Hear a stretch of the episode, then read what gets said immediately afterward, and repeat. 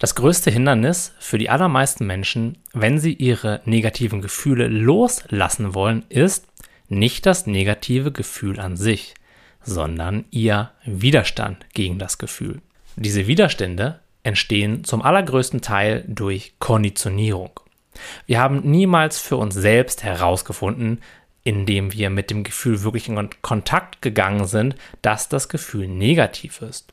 Wir haben es in den allermeisten Fällen von unseren Mitmenschen aus der Schule oder aus der Entziehung einfach übernommen.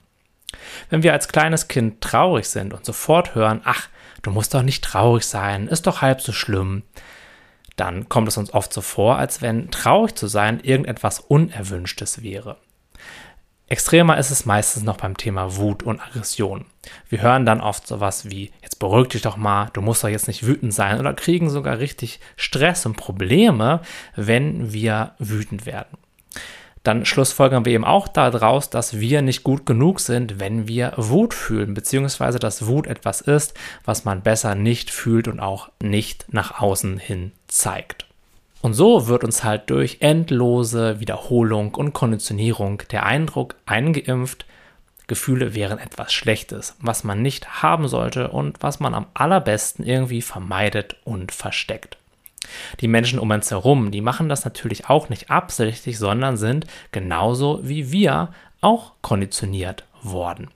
Wenn wir also unsere unterdrückten negativen Gefühle loslassen und dadurch viel, viel, viel freier innerlich werden wollen, müssen wir uns erst einmal unseren Widerständen zuwenden. Denn wir kommen vor lauter Widerstand gar nicht mehr an diese Gefühle heran, beziehungsweise können ihnen durch diese innere Einstellung ihnen gegenüber eben gar nicht liebevoll und neutral begegnen, denn da ist eben noch so viel Ladung und so viele negative Glaubenssätze gegenüber diesen Gefühlen, dass uns dieses, ja, für das Loslassen aber absolut essentielle, bewusste, neutrale Fühlen gar nicht möglich ist.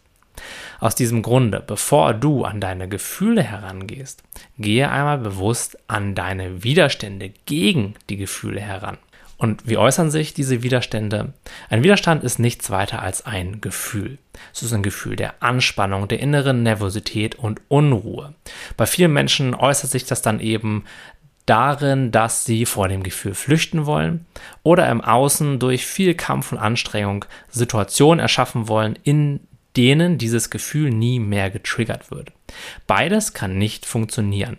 Jedoch sind diese Mechanismen eben so unbewusst, dass wir ja es nicht mehr bemerken, dass wir das überhaupt machen. Das bedeutet, bei den allermeisten Menschen ist es so in dem Moment, in dem ein Gefühl hochkommt, kommt sofort der Unterdrückungsmechanismus, kommt sofort der Impuls, sich abzulenken, das Gefühl aus außen zu projizieren oder eben die Betäubungsvariante seiner Wahl zu benutzen. Ähm, das ist an sich auch gar nicht schlimm, doch das hilft uns eben nicht gerade dabei, bewusster und klarer mit unseren Gefühlen umzugehen. Reflektier dich also einmal, wo genau leistest du Widerstand gegen deine Gefühle? Was tust du ganz persönlich, um deine Gefühle eben nicht fühlen zu müssen?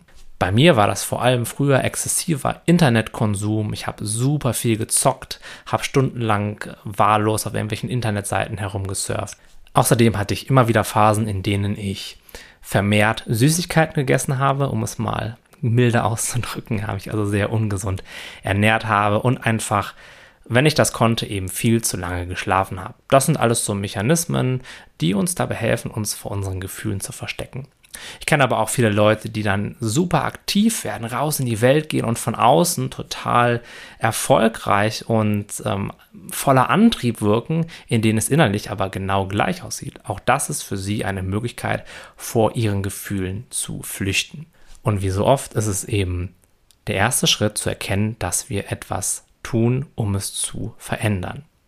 Bei mir ist es immer noch ab und zu mal so, dass der Impuls kommt, ins Internet zu gehen und zu surfen oder ja, ein bisschen zu viel Süßigkeiten zu essen.